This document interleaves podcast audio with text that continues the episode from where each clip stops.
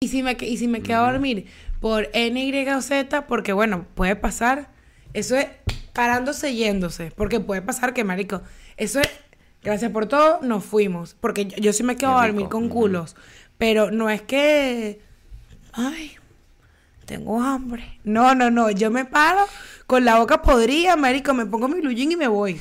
O sea, yo no ando paseándole, paseándole la cama. eh, no, no, no, no, no. Tú no tienes por qué. Que lo despiertas así, tocándole la naricita y que gordo. Disculpa. Disculpa, ¿tienes una camisa?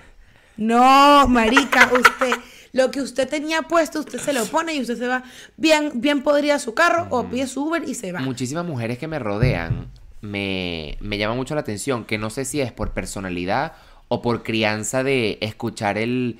Este tipo de mujeres son putas, las mujeres que tiran con muchos hombres son putas, las mujeres Dios. que tiran con hombres que no son sus novios son putas y tal. Y yo conozco demasiadas mujeres que siempre dicen, yo no puedo tirar con alguien que uno o no sea mi novio o con el que no tenga una conexión emocional. Y a mí me parece, no lo, no lo critico, pero me parece raro porque el sexo en muchas, muchas veces es netamente transaccional. Entonces a mí me parece raro que tú, para tirar, que es una vaina que tú disfrutas, te tienes que enamorar, pues si no, no tiras. Pero yo Ey. creo que eso es una vaina aquí atrás de sociedad, decirte como que eres puta o pierdes valor si tiras con otras personas. O sea, si como que te acuestas con muchos hombres que no son tus parejas. Y pues, yo por siento que ahorita, yo he visto full en Twitter y que eh, hay cosas que están sobre, sobreestimadas y tirar sin amor. Y es como, o quizás tú le estás estás sobreestimando el cariño que tiene. Man, yo soy las que dice, yo puedo tirar contigo y tú puedes caer mal. O sea, tipo, de verdad, como que.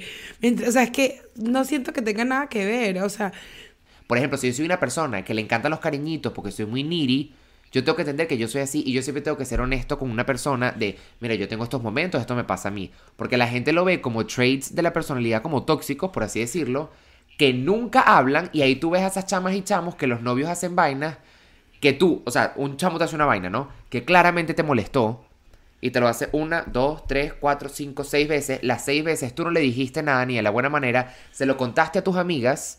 la octava te rechaste. Entonces tú te vas mamando una vaina. No, y la octava ya, y la octava te rechaste de una manera loca.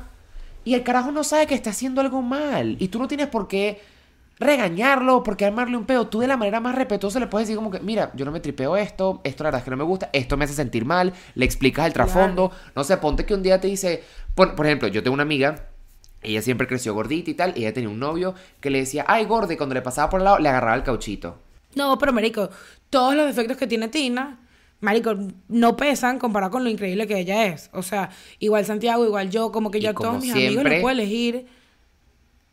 Hay O sea- defectos que son negociables y defectos que no son negociables. Porque una cosa es que tú digas, por ejemplo, Eugenia, que por ejemplo, que eh, es Perol, se le olvidan las cosas y tal, eso es completamente negociable porque yo estoy de este lado, que soy más organizado y yo puedo arreglar esa parte. En cambio, si Eugenia no se presenta para grabar, no me contesta el teléfono por 10 días, eh, no hace el trabajo como lo tiene que hacer, eso ya no es negociable. un y yo no puedo decir, tengo que querer a Eugenia como es. Exacto. Porque su problema ya me está afectando muchísimo más a mí, más allá de una hay problema y hay inconveniencia. Una inconveniencia es que Eugenia se le olvide algo y yo le dé un recordatorio. Y un problema es que Eugenia no se presente a trabajar.